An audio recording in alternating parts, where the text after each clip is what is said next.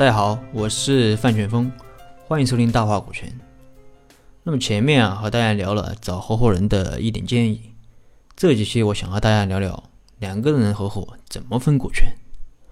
最常见的分法是按照各自的出资比例来分。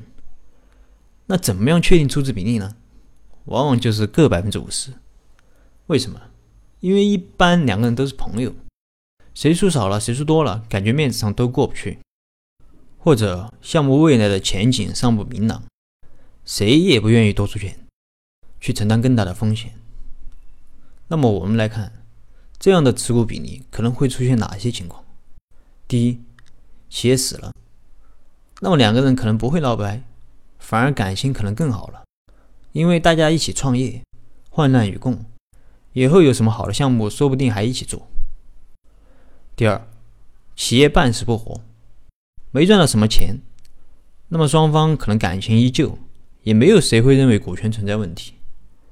即使认为有问题，为了双方的感情，可能也不会有人提。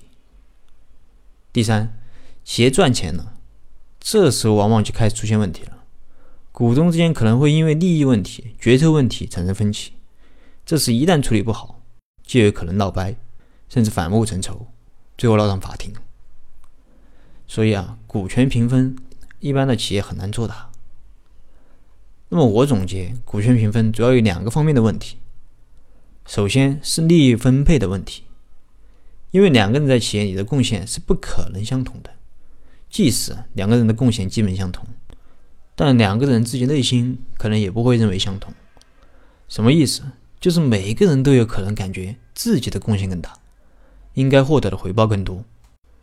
特别是在企业赚钱的情况下，贡献大的和贡献小的享受的利润是相同的，长此以往，贡献大的肯定会心里不平衡。但是我也不否认，有的人就是特别能吃亏，觉得自己多干点少拿点，只要双方能继续合作就行。但如果你就是那个贡献大的能吃亏的人，如果给你更多的股权、更多的分红，你是不是更有动力去把企业做得更好？大家可以思考一下。那么，除了利益的问题，还有一个就是决策问题。比如说，两个人创业，一个人负责销售，一个人负责产品，刚开始合作的很好，企业也赚了不少钱。但这个时候，两个人在经营上也产生了分歧。做销售的认为应该降价占领市场，做产品的认为应该把钱投入到研发中，把产品做好。那么这个时候。可能至少会出现三种情况：第一种，双方谁也说服不了谁，企业陷入僵局，商场如战场，机会瞬息万变，长期形不成决策，那么机会也就错过了，企业也可能开始走下坡路了。第二，其中一个人妥协，但心里觉得很憋屈，双方啊渐渐产生了间隙，今后要是再遇到这种需要决策的事，那又该怎么办？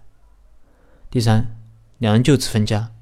各干各的，但因为两人掌握的资源不同，一个掌握客户，一个掌握技术，分家实际上是双输。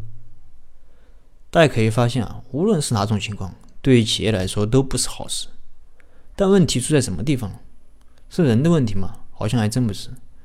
因为决策上有冲突很正常，没有谁对谁错，不同的决策代表了不同的价值观。那是什么问题呢？还是股权的问题？两个人的股权一样，看似公平，其实最不公平，因为他没有根据每个人的贡献来分配股权，没有最终决策者。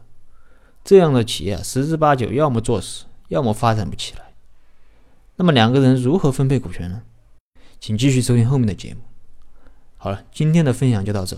如果你有什么疑问，可以跟我留言。咱们下一期再见。